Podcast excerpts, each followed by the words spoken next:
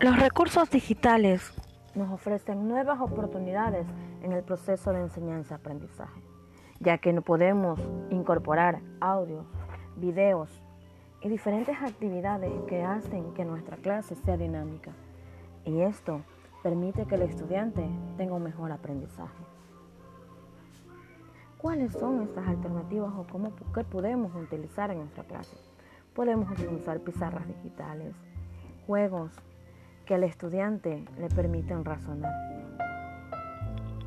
¿Cuáles son los actores principales en el contexto educativo que deben desarrollar habilidades digitales y por qué hacerlo?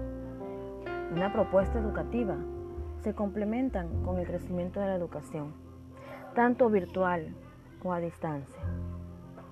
El uso de los recursos de la web, de plataformas virtuales que nos permiten mejorar la didáctica de nuestras clases.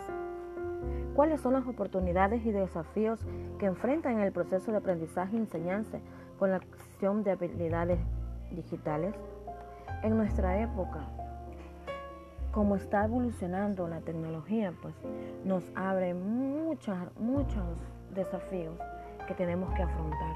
Pero para esto, el docente debe día a día mejorar, día a día innovar, capacitarse ¿Para qué? Para mejorar nuestras clases, para mejorar el, método de enseñanza y que esto, el estudiante tenga mil y una formas de aprender.